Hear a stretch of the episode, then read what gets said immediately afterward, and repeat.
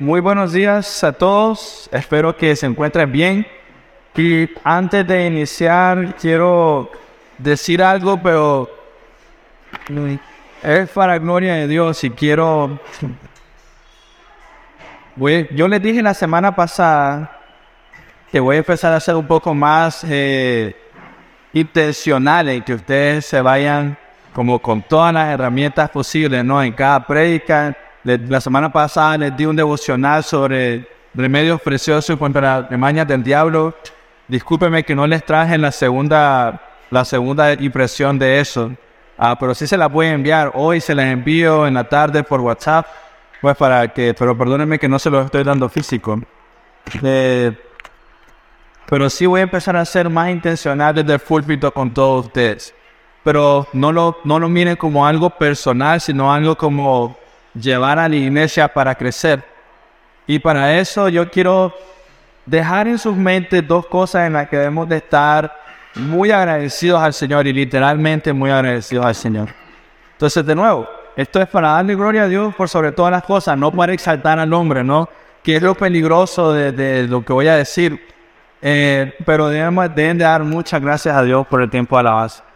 Mire, ah, yo sé que la mayoría de las personas en Matagalpa vienen de un trasfondo eh, pentecostal, ¿no? El tipo de alabanza es diferente. Sin embargo, yo les diría, debemos de dar muchas gracias a Dios por la- el tiempo de alabanza, por las personas que Dios ha puesto también, porque, miren, si ustedes se fijan, Richard de por sí es, es este, es pianista, no es guitarrista. Entonces, eh, pero no lo digo como algo malo, pues, bueno, ahorita miren los ojos, pero también soy bajista, también es bajista. Entonces, este, pero el corazón, ¿no? Para traer algo diferente y hacer algo diferente en el tiempo de alabanza y como para buscar como todos nosotros, eh, pues, no, como estar más conectados, ¿no? Es como quitarle algo en lo que él se siente cómodo en el piano y, y traer la guitarra como para tratar de llevarlo a ese, a ese punto de la adoración. Entonces es como ser muy agradecido. Odalis, dentro de su de su carrera, que ya de por sí es difícil, pues tomó la decisión también de, de querer aprender guitarra. Entonces, como que quiero decirles y compartirles esas cosas para reafirmarle a ustedes que es un privilegio. Realmente es un privilegio. Entonces, pero gloria a Dios. Y la otra cosa que quería compartirles, que me gustó mucho verlo ahorita que, que entró en la familia Urbina, que entraron con su hijo, su hija menor, Alana, fue, fue muy bonito ver que su, solo subió las escaleras y corriendo ella sola para allá atrás a Petra Kids.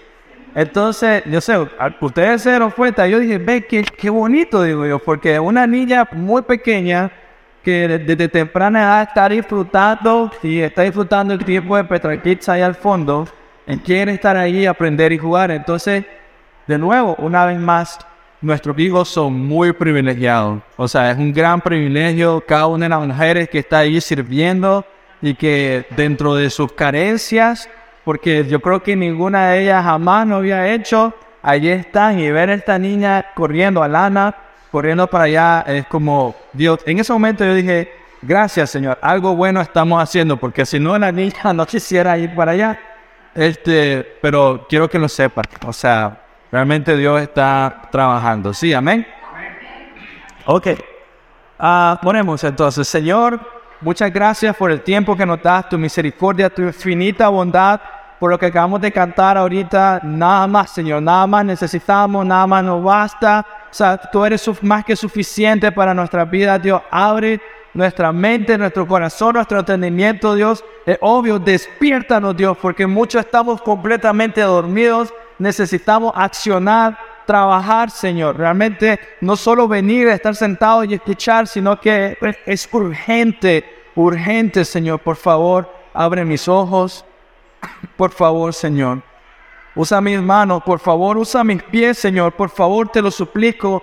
Que mis palabras, Dios, mis palabras lleguen al corazón, Dios. Usa mis palabras para animar a mi esposa, mis hijos, para mostrar agradecimiento. Venir y acercarme a cada una de las maestras, venir y acercarme a los que están dirigiendo en alabanza y decir, Gracias, hermano. Muchas gracias por cuidar de mí. Muchas gracias por el tiempo de oración, Dios.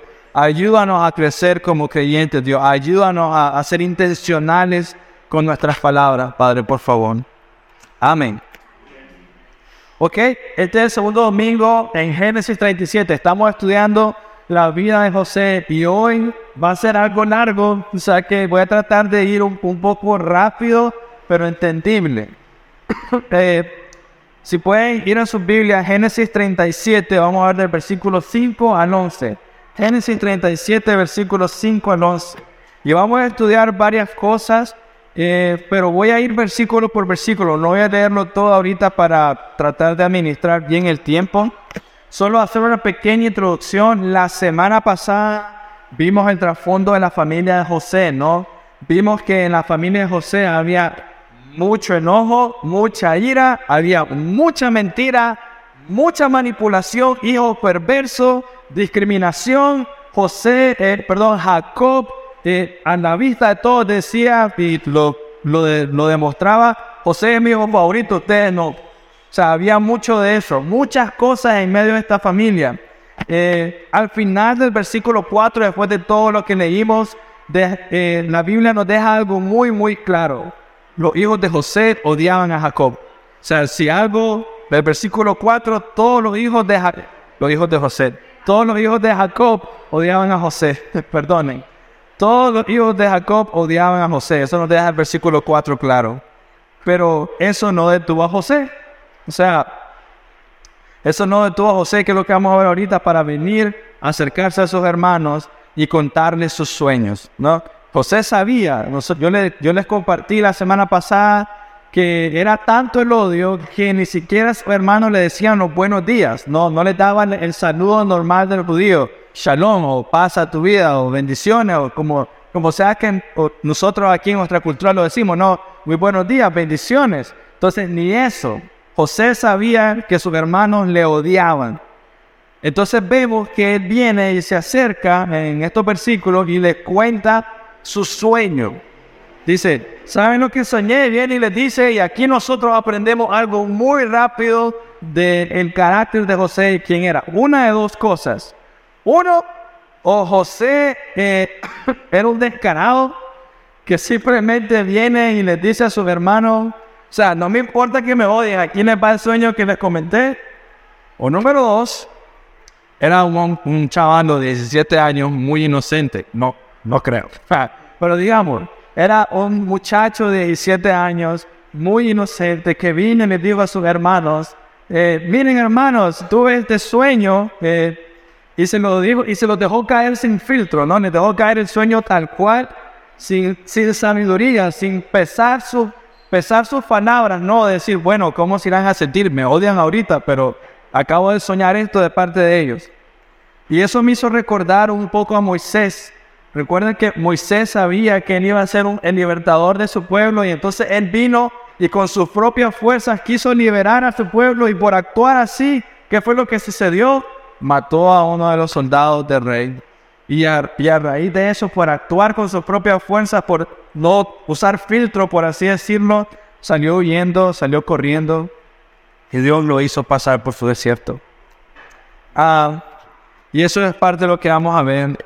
Como todo hombre o mujer que va a ser usado por Dios, José necesitaba pasar por un desierto.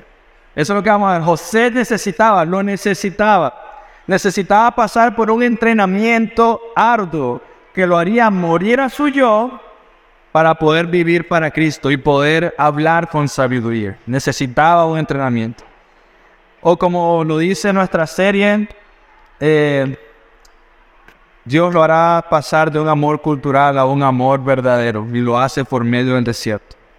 Así que acompáñenme Miremos un pequeño versículo y el resultado de abrir la boca sin sabiduría. O sea, eso es lo que quiero que piensen. Miren cómo José se está expresando y el resultado que hay por abrir tu boca sin sabiduría. Versículo 5, Génesis 37.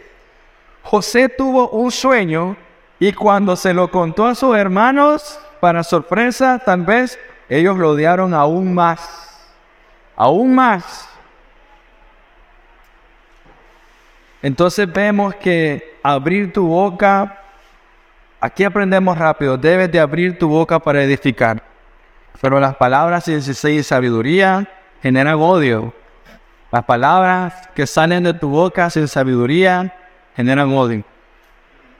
Miren, aunque el sueño de José fue real y aunque las palabras que tú puedas decir sean muy ciertas, o sea, aunque lo que tú digas sea real, verdadero, no hay nada en contra de ello, vemos que sin sabiduría tus palabras pueden generar odio. Por más que sea real, sin sabiduría tus palabras pueden generar odio hasta el punto de quebrantar el espíritu de la otra persona. Y eso nos debe hacer meditar. ¿Cómo son las palabras que les dices a las personas que amas? No, esposos, esposas, ¿cómo son las palabras que le dices a tu cónyuge? ¿Cuántas veces te has acercado a alguien que amas o que estimas mucho, a un buen amigo, a un hermano, como lo hizo José, y te le acercas y le dices, y, y el único resultado de abrir tu boca es más pelea? No, más pelea, más odio. Y si estás casado, seguramente estarás diciendo, bueno, me pasa seguido, todos los días. piensas que estás diciendo algo bueno, sientes que tienes que decirlo, tiene que salir. Ah, y tú piensas, le voy a decir algo que yo creo que no va a hacer cambiar, que le va a hacer cambiar a ella. Le voy a decir algo que siento que necesita escuchar. Pero aún así parece que abrir tu boca lo único que generó fue más discusión. Eso es lo que está pasando con José ahorita. ¿Y sabe qué es lo interesante? que sentía eso y hablaste y generó más pelea, sales de la conversación, no, ya, ya pasó, sales de la conversación y no sales meditando en, pero ¿qué le dije que se enojó tanto? No sales meditando en eso, no sales como, pero ¿qué habré hecho, qué habré dicho que provocó tanto enojo? Si no va a pensar enojado, ¿y cómo es posible que no me escuchó? ¿Cómo es posible que no entendió mis razones? ¿Cómo es posible que no le hice cambiar? Sales enojado e indignado en lo terrible de la otra persona que no te pudo escuchar. Y seguramente José sintió algo parecido. Pero ¿por qué se enojaron mis hermanos? Solo les conté un sueño que tuve. Solo les dije la verdad, lo que Dios puso en mi corazón, ¿no? Solo les dije lo que Dios había puesto en mi, corazón y se los compartí a ellos. ¿Por qué se enojaron más conmigo? Y yo, es que José, no supiste cómo decírselo. José, no oraste antes de decírselo. No entregaste tus palabras al Señor, José, antes de hablar. Tu meta no fue dar vida, José, sino solo demostrar un punto. Tu meta no fue dar vida, sino solo demostrar un punto. Y este es más o menos el corazón de la prédica de hoy. Proverbios 15, versículo 4.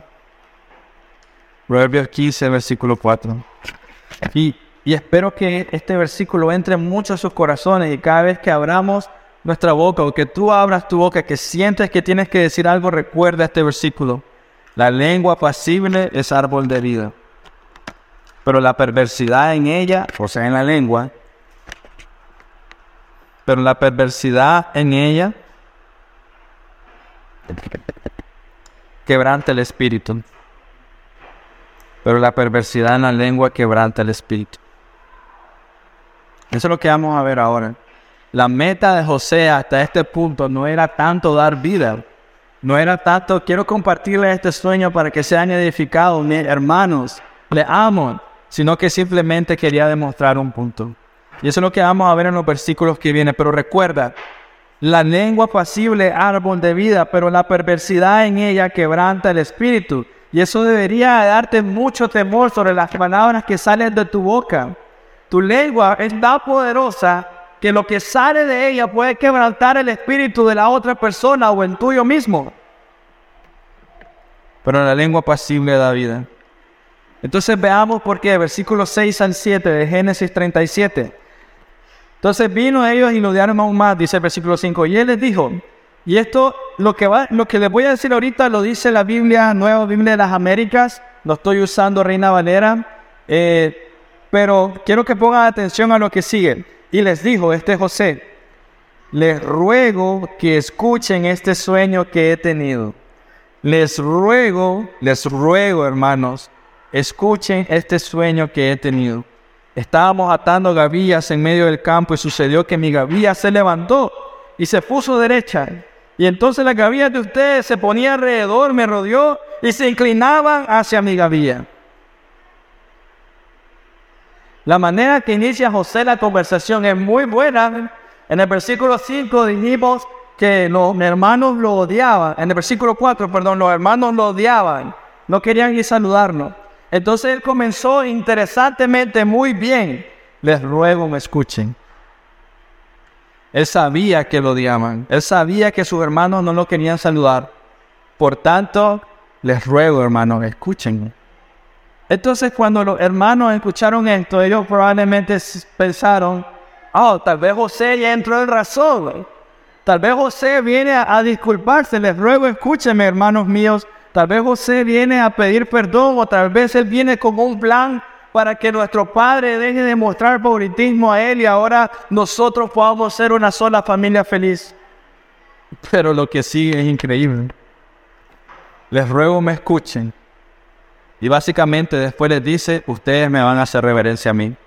Ustedes se van a inclinar ante mí.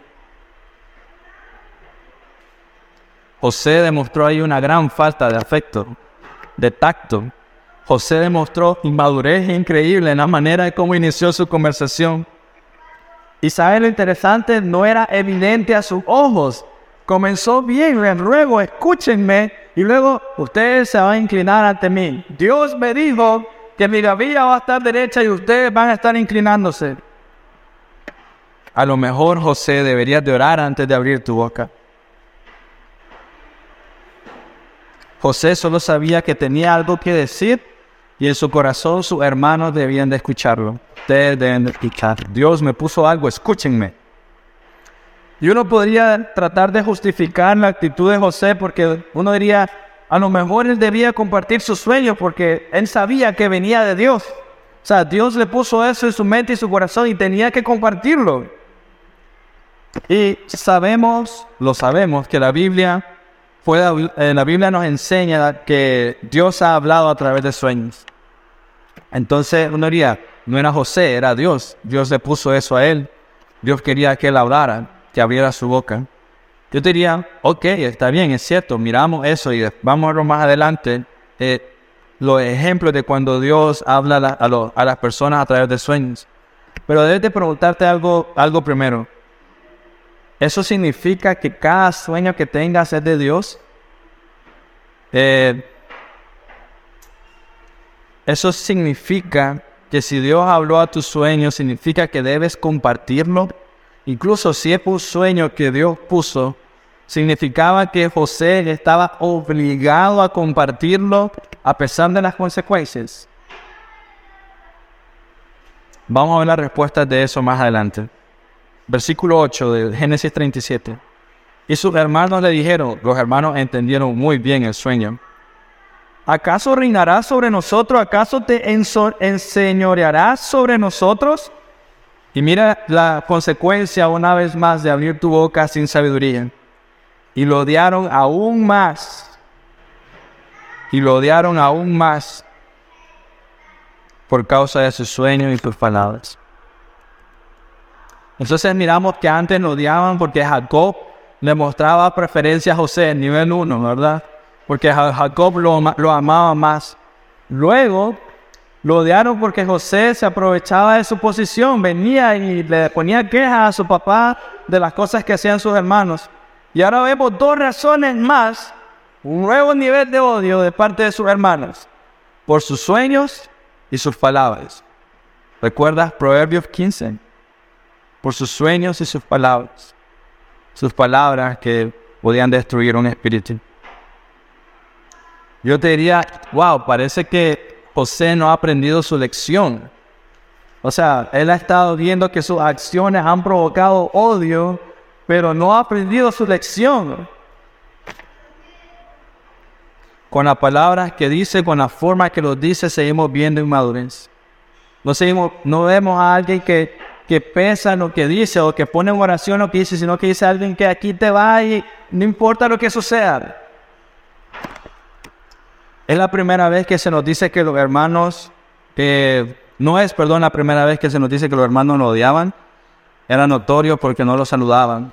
Pero ahora en la palabra aún más, o sea, ya, ya no lo saludaban, ya ni siquiera lo tomaban en cuenta, no lo volteaban a ver. Y ahora lo odiaban aún más. ¿Qué significa eso para los que tienen hermanos? No, te has peleado con ellos y no le has vuelto la cara ni por una semana. No te digas nada que te voy a voltear la cara. Pero ahora aún más te odio. ¿Qué significará ese? Y si antes ni siquiera nos saludaban y era evidente, no vemos que eso lo hizo considerar a José, no vemos que lo haya hecho, ala, en lugar de ayudar, estoy, estoy haciendo que mi relación con mi hermano vaya de mal en peor. No lo hizo reflexionar. ¿Sabe qué, qué hizo José? Regresó y le contó otro sueño. Peor todavía. Versículo 9 al 11. José también tuvo otro sueño y se los contó a sus hermanos diciendo, he tenido otro sueño, el sol y la luna y once estrellas se inclinaban ante mí. Cuando se lo contó a su padre y a sus hermanos, su padre le, lo reprendió y le dijo, ¿qué es este sueño que has tenido? ¿Acaso yo, tu madre y tu hermano eh, vendremos a inclinarnos hasta el suelo ante ti? Sus hermanos le tenían envidia, pero su padre reflexionaba sobre lo que había dicho. Parece que José siguió con la misma actitud. Y es, y es interesante, dice que tuvo otro sueño. Y en lugar de aprender de las primeras experiencias y tal vez orar antes de hablar, tal vez de valorar cómo compartir su sueño, en lugar de tal vez callar o en lugar de buscar la forma de compartirlo bien, si tanto tenía que hablar y decirles a ellos lo que había soñado, más bien vino, lo compartió, lo hizo de la peor forma posible. Esta vez no se les acercó y no les dijo, les ruego, me escuchen. Lo odiaban más todavía. Sino que pareciera que solo se acercó y como lo odiaban tanto, cuidado y desde largo le gritó y les dijo, miren, escúchenme, soñé esto. Es probable que tuvo que gritarlo para que lo escucharan. No se quedó con eso. y parece que después buscó a su padre y se lo contó también. Entonces yo diría, pareciera que José le gustaba ser el centro de atención. Pareciera que José le gustaba ser escuchado. Pareciera que José era como que cualquier cosa que yo diga, cualquier cosa que yo piense, cualquier cosa que Dios ponga en mi corazón, tienes que escucharme. No sé, podría suceder también que incluso José esperó un momento de su hermano estuviera con su papá y, ahí compartió el sueño para que sus hermanos no tuvieran opción más que escucharlo y no irse, sino que por respeto al padre quedarse ahí y tener que escuchar una vez más las locuras que dice José. Pero este segundo sueño no solo les causó odio, también el versículo 2.11 agrega que la palabra envidia va evolucionando. Y envidia porque no solo José se colocaba por encima de ellos, sino que ahora dice, Padre, ustedes me van a reverenciar también. ¿Te imaginas cómo se dieron a haber sentido los demás hijos de Jacob? O sea, ¿qué le pasa a este chavalo? ¿Cómo está diciendo que nuestro padre se va a reverenciar ante él? Y era peor todavía porque el primer sueño, el simbolismo era en la tierra y era solo con ellos, pero el segundo sueño era en el cielo, el sol y la luna, o sea, en la, teología o la creencia en el Antiguo Testamento era donde estaban los dioses y José se estaba colocando por encima de todo, por encima del sol y la luna. Entonces pareciera que cada vez que José abría su boca era solo para confirmar su posición. Yo, yo soy el que tiene más valor. Dios me lo está diciendo. Era solo para recordarles, yo estoy bien, ustedes están mal. No eran palabras de vida como nos lo dice Proverbios. Era solo para decir, Dios me está exaltando. José tenía el tipo de orgullo que, que algunas veces las personas sienten cuando son favorecidas por Dios. esas personas que han sido bendecidas por Dios y en lugar de caer en agradecimiento, más bien se les infla el pecho más. Yo sé que ustedes han conocido ese tipo de gente. Se concentran tanto en ellos mismos que se olvidan de bendecir a otros hermanos, se olvidan en dar gracias a Dios. José estaba cayendo en eso estaba tan concentrado en cuán grandioso era su sueño, cómo Dios le estaba mostrando que lo iba a levantar y la manera que Dios lo estaba favoreciendo, que nunca se detuvo a pensar en cómo sus palabras estaban afectando a sus hermanos. ¿Les parece algo familiar todo lo que está pasando? Llevémoslo a algo personal. Yo tengo la razón, por eso tienes que escucharme. Yo sé más de la palabra de Dios que tú, por eso tienes que escucharme. Aunque te hagas sentir mal, tienes que escucharme porque, aunque te enojes, debes escucharme porque yo estoy en lo correcto. Tú estás equivocado. Yo sigo la Biblia, tú no. Yo me esfuerzo más, tú no, tienes que escucharme. Y así podemos encontrar muchas otras razones para abrir nuestra boca sin sabiduría. Nos sentimos con el derecho de pasar por encima de los otros, sin importar las consecuencias. Pero recuerda, Proverbios 15, 4. Proverbios capítulo 15, versículo 4. Las palabras suaves son un árbol de vida. Palabras expresadas con sabiduría. La lengua pasible, árbol de vida. Pero la perversidad en ella quebranta el espíritu. Tener sueños, seguro que le dieron a José un sentido de, importancia. O sea, como seguridad, orgullo. Y la razón es porque los sueños en el Antiguo Testamento eran considerados como un medio común que Dios usaba para dar a conocer su voluntad a sus escogidos. Y tienes que pensar que todavía no está el Pentateuco escrito. Esto es Moisés dándonos Génesis apenas. Falta Éxodo, Levítico, Número, Deuteronomio. Entonces apenas estamos recolectando las escrituras. Entonces Josué está, José estaba teniendo estos sueños y él está diciendo, he sido escogido por Dios. Y algo interesante es de que Dios no había mostrado su presencia visible o, un milagro tan, tan claro, no había sucedido hasta ese momento. Entonces tener un sueño era considerado como una forma que Dios usaba para comunicarse con sus ungidos. Y déjame darte unos ejemplos de ello. Génesis 28, 10 a 9 habla de cómo Dios se le presentó a Jacob por medio de un sueño que habla sobre la escalera y luego que está entre el cielo y la tierra y luego le confirmó que por medio de él haría una gran nación. Así también vemos eh, más atrás, más adelante, perdón, en Génesis 31, 24, como cuando Jacob había agarrado a su esposa y estaba huyendo de Labán, Labán lo persiguió y Dios se le apareció a Labán en un sueño y le advirtió, no toques a Jacob, y luego uno que acabamos de ver hace poco, Mateo 1, 20 al 24, cuando el Espíritu de Dios se le apareció a José en un sueño para decirle, no tengas temor, José, eh, eh, recibe a esta mujer como tu esposa porque el hijo que, viene en camino es de Dios.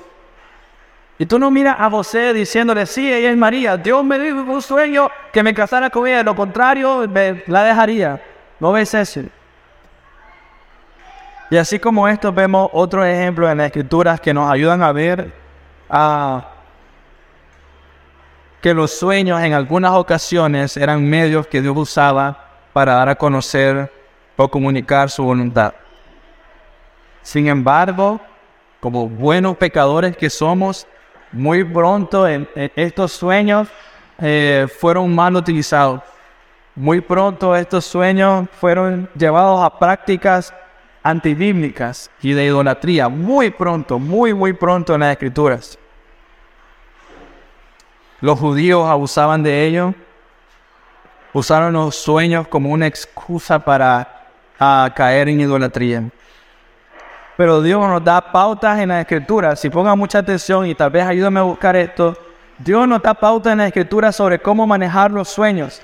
Mira, estamos en, en Génesis y luego muy pronto, Deuteronomio capítulo 13, versículos del 1 al 3, ya Dios nos está dando pautas sobre los sueños. Deuteronomio capítulo 13, versículos del 1 al 3 dice, si se levanta en medio de ti un profeta o soñador de sueños, y te anuncia una señal o un prodigio, y la señal o el prodigio se cumple acerca del cual él te había hablado, diciendo, vamos en pos, y escucha, de otros dioses a los cuales no has conocido, decir, vámonos, no harás oído a las palabras de ese profeta o de ese soñador de sueños, porque el Señor tu Dios te está probando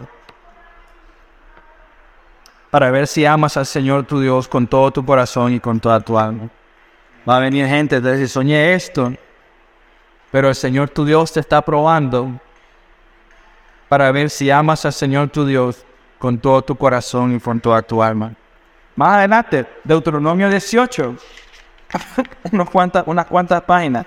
Deuteronomio 18, 20 al 22. Este todavía es más fuerte, todavía, eh, es más fuerte en su contenido. Deuteronomio 18, 20 al 22 dice, pero el profeta que hable con orgullo, escucha, el profeta que hable con orgullo en mi nombre una palabra que yo no le haya mandado hablar, o que hable en nombre de otros dioses, ese profeta morirá, morirá. Y si dices en tu corazón, ¿cómo conoceremos la palabra que el Señor nos ha hablado? Una pregunta muy, muy clara, o sea, ¿cómo voy a saber que este hombre me está diciendo algo de Dios? 22. Cuando un profeta hable en el nombre del Señor, si lo que fue dicho no acontece ni se cumple, esa es palabra que el Señor no ha hablado. Con arrogancia la ha hablado el profeta, no tendrás temor de él.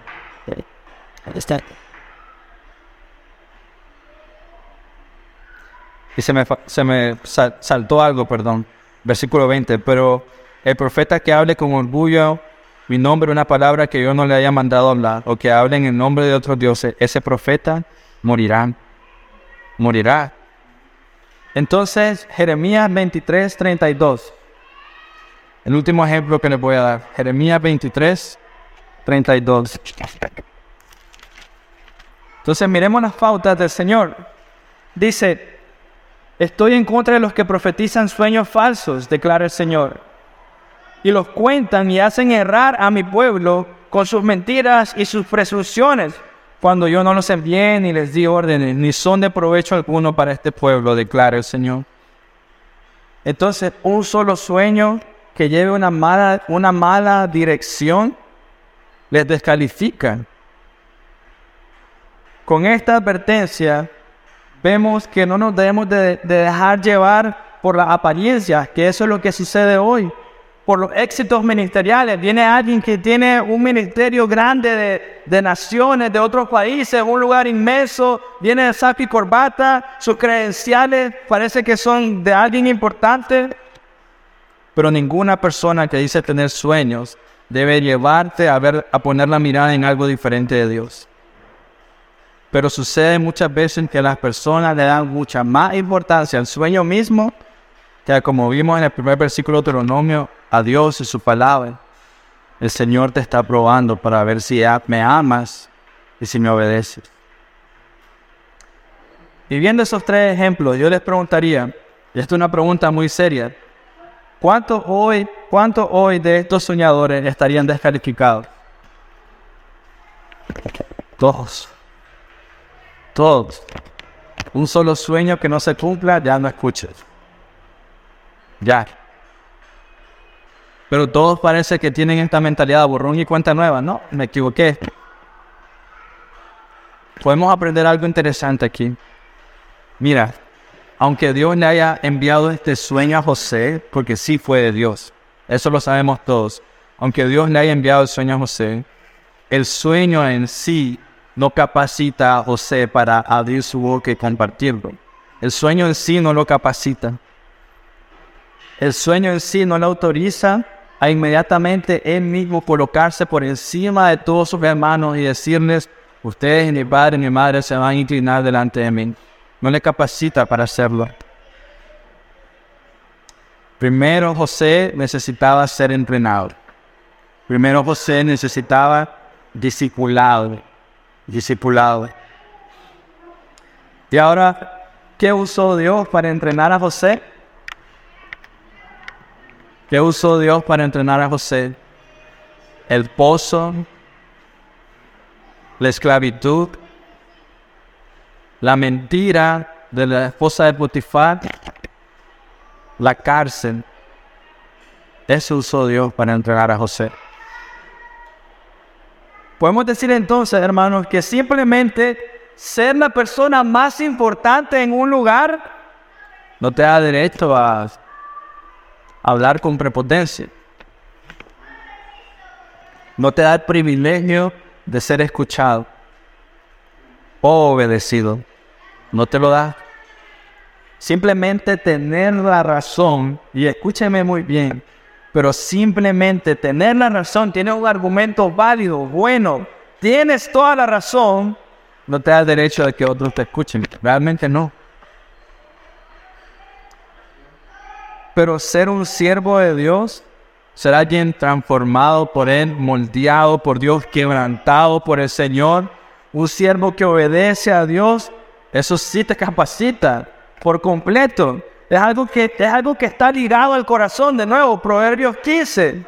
No, es un árbol que da vida, las palabras apacibles. Un árbol que está ligado al corazón. Tu palabra, lo que sale, Marcos lo dice, de la abundancia del corazón abra la boca. De ahí sale todo el homicidio, la mentira, el enojo, la ira, lo que sea, sale de ahí.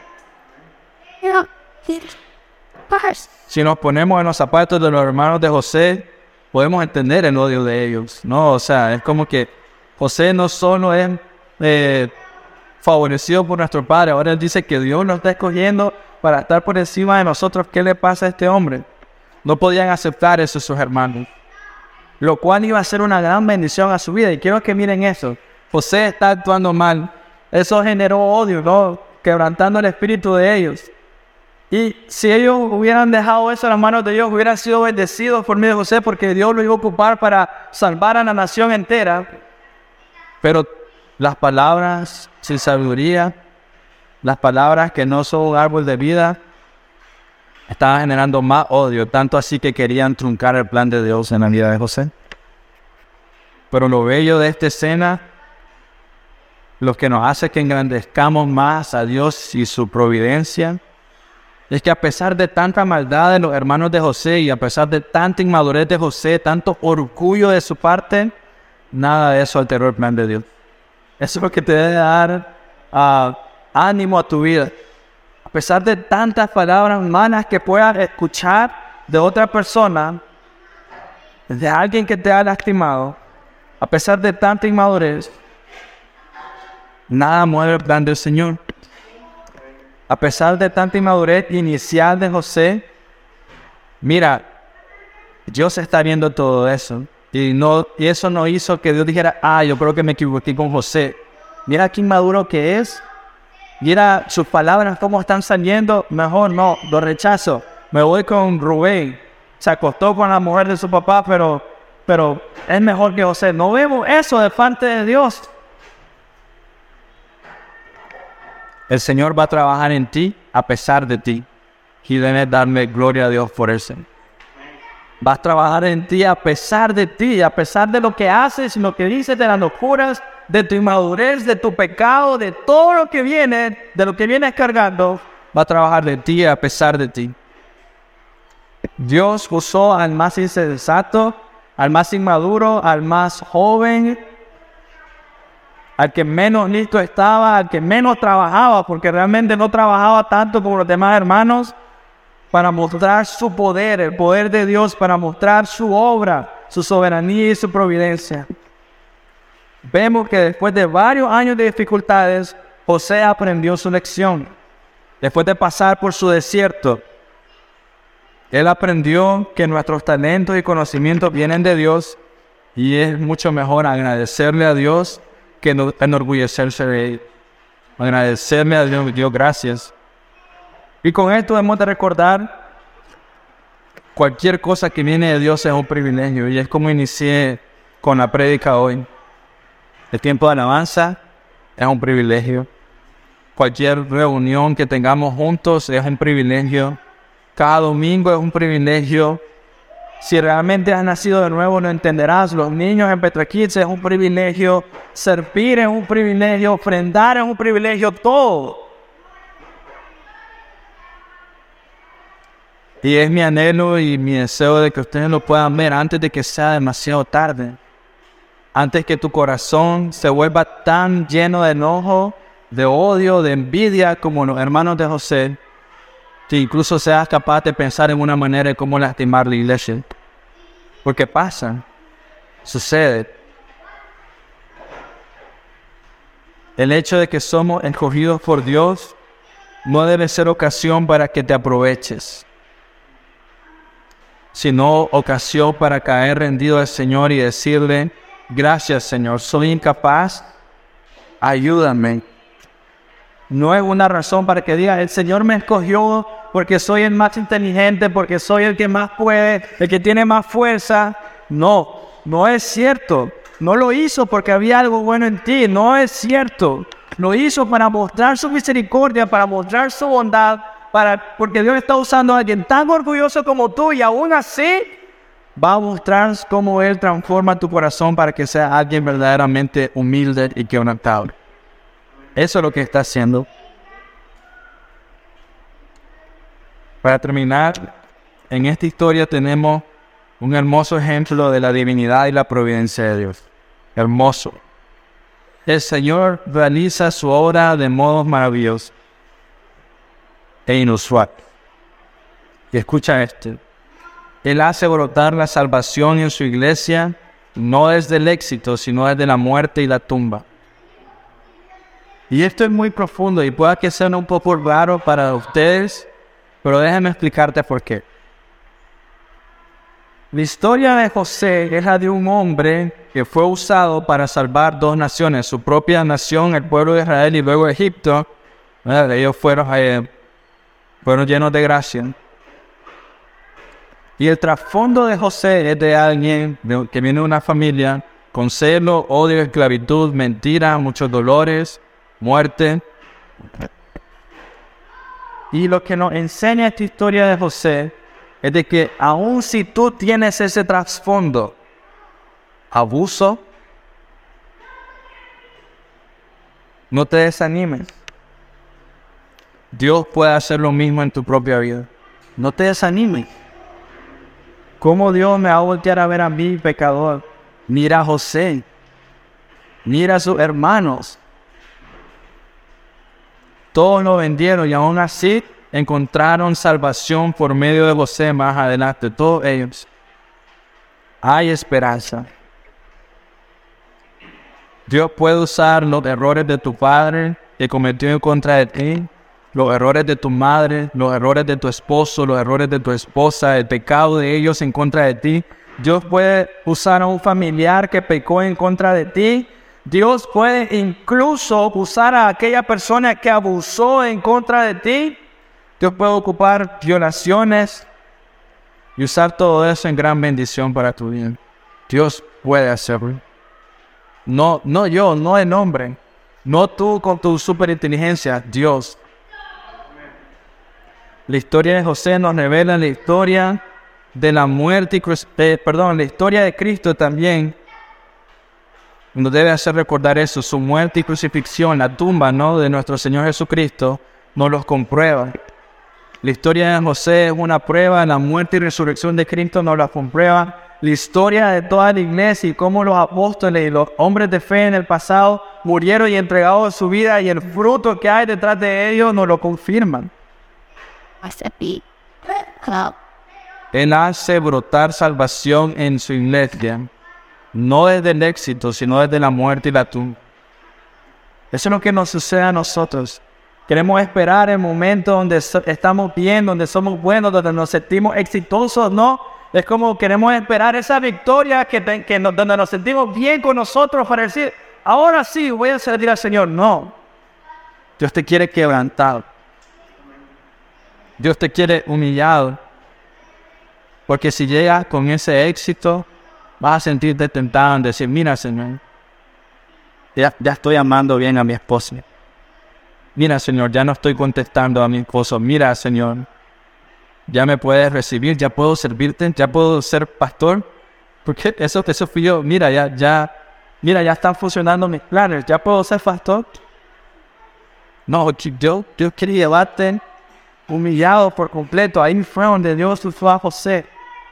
En el mero calabozo, donde no tenía nada que hacer, ningún valor, donde él era menos que un perro. Y en ese momento él solamente José pudo haber dicho, ¿quién soy yo, Señor? Pero si es tu voluntad.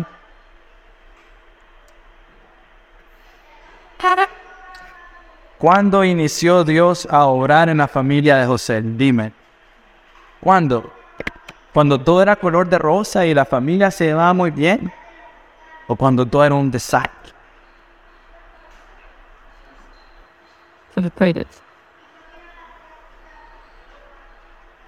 Que tu pasado, hermano, no sea una excusa para que pierdas la bendición de amar verdaderamente.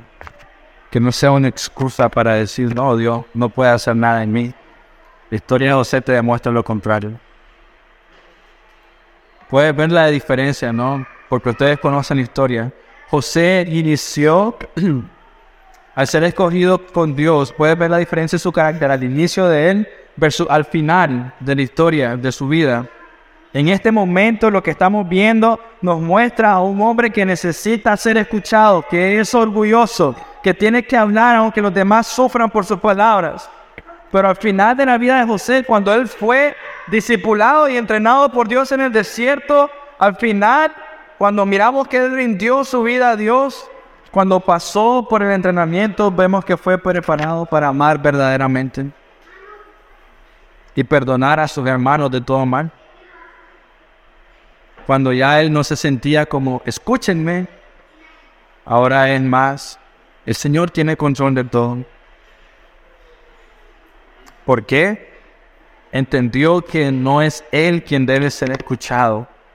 No es Él. No es Él quien debía tener la atención. No es Él quien debía tener la razón. No es Él que debía tener un puesto de honor. No es Él el que merecía los halagos. Él entendió eso. No es Él el que merecía la túnica.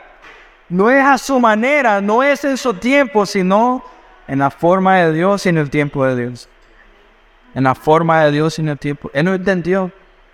No se trata de demostrarte que yo tengo la razón, no se trata de demostrarte que, me, que pecaste en contra mí, aunque sí, y pueda que tengas razón de todo eso. Se trata del tiempo de Dios y la forma de Dios. Su identidad ya no estaba en ser exaltado en este mundo, esa no era su identidad, en demostrar que todos ustedes se van a inclinar delante de mí, sino que ahora su identidad estaba en obedecer y glorificar a Dios, en engrandecer la bondad de Dios para construir. ¿Y cómo se evidencia esto en tu vida? Una vez más, Proverbios 25, 15.4, perdón. Proverbios 15.4.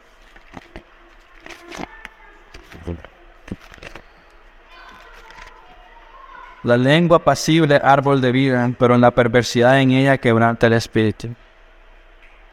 Mira, ¿qué es el regalo que recibió José? El regalo que él tuvo fue que sus hermanos se inclinaran delante de él más adelante. El regalo que él tuvo fue que el Señor Todopoderoso pusiera estos sueños en él y que lo usara para obrar de gran manera. O realmente el regalo que tuvo José fue que fue moldeado por Dios mismo.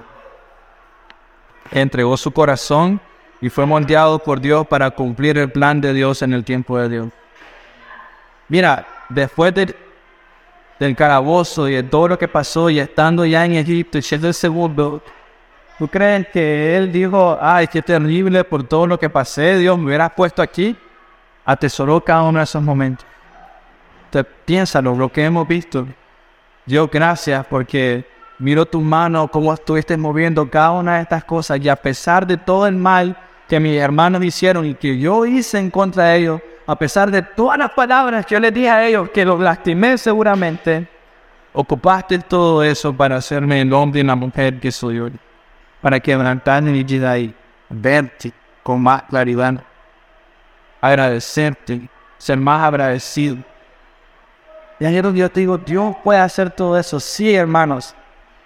Has sido lastimado, han pecado en contra de ti.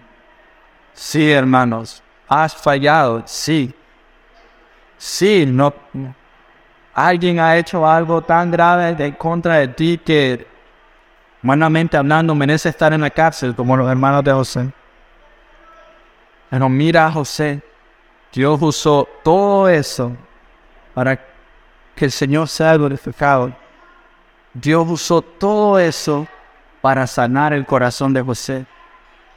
Dios usó todo eso para quebrantar su corazón. Y ahora José lo único que miraba es al Señor. Lo único que lo dirigía era el Señor. Dios usó todo eso para sanarlo. Dios usó todo eso para llevarlo a Dios por el resto de su vida. Así que mi pregunta final para ustedes ¿Cuál debe ser tu anhelo? ¿En qué debes de concentrarte? El pecado hecho en contra de ti que puedes tener toda la razón. En la pasividad o en cualquier enojo, en lo que sea que debas de estar pasando ahorita. O más bien tu anhelo debe ser más, Señor, ¿cómo puedo usar esto para moldear mi vida? Para verte más, para confiar, para depender más en ti, para orar, Señor, quebrántame porque miro mucho odio, soy muy rápido para contestar, rápido para enojarme, rápido para defenderme, en lugar de venir y decir, Señor, sigo viendo orgullo. Señor, me parezco mucho a José. No me importa que la otra persona me odie, aquí te va más todavía. Sígueme odiando. ¿Cuál debería ser tu anhelo? Recuerda Proverbios 15, la lengua pasible, árbol de vida. Pero si sigues en el mismo camino, la perversidad en ella quebrantará el espíritu. Y hermanos, yo les diría, eso sucede en todos los hogares, en todas las ciudades. Y hay un caos tan terrible en todas las casas hoy en día, en todas las familias, en todos los padres, porque no saben algo tan sencillo como esto. Tus palabras quebrantan un espíritu. Y por más que te sientas lastimado y dolido, tenemos el orgullo suficiente como para decir, no me importa, aquí te van más. Y es suficiente, ¿no? De parar y decir, Señor, ¿por qué? Usa esto y transfórmalo. Tú tienes el poder para hacerlo. Dame la fortaleza, Señor. Porque yo quiero reaccionar en mi carne, yo, yo quiero arrancarle la cabeza, quiero demostrar quién soy. Pero ahora el Señor para que sea diferente. Señor, quiero demostrar quién tú eres. Quiero exaltar quién tú eres. Quiero vivir para ti, Señor. Y, y todas estas emociones se están metiendo en medio para no verte. Enséñame a dar palabras de vida, Señor. Enséñame a ser un árbol en el que las personas se puedan acercar para encontrar sombra en lugar de solo decir veneno. Y eso, es lo que sucede, hermano. Debes de tener tanto cuidado con ellos que esto se convierte en tu plática diaria de todos los días y no te das cuenta de ello. No te das cuenta.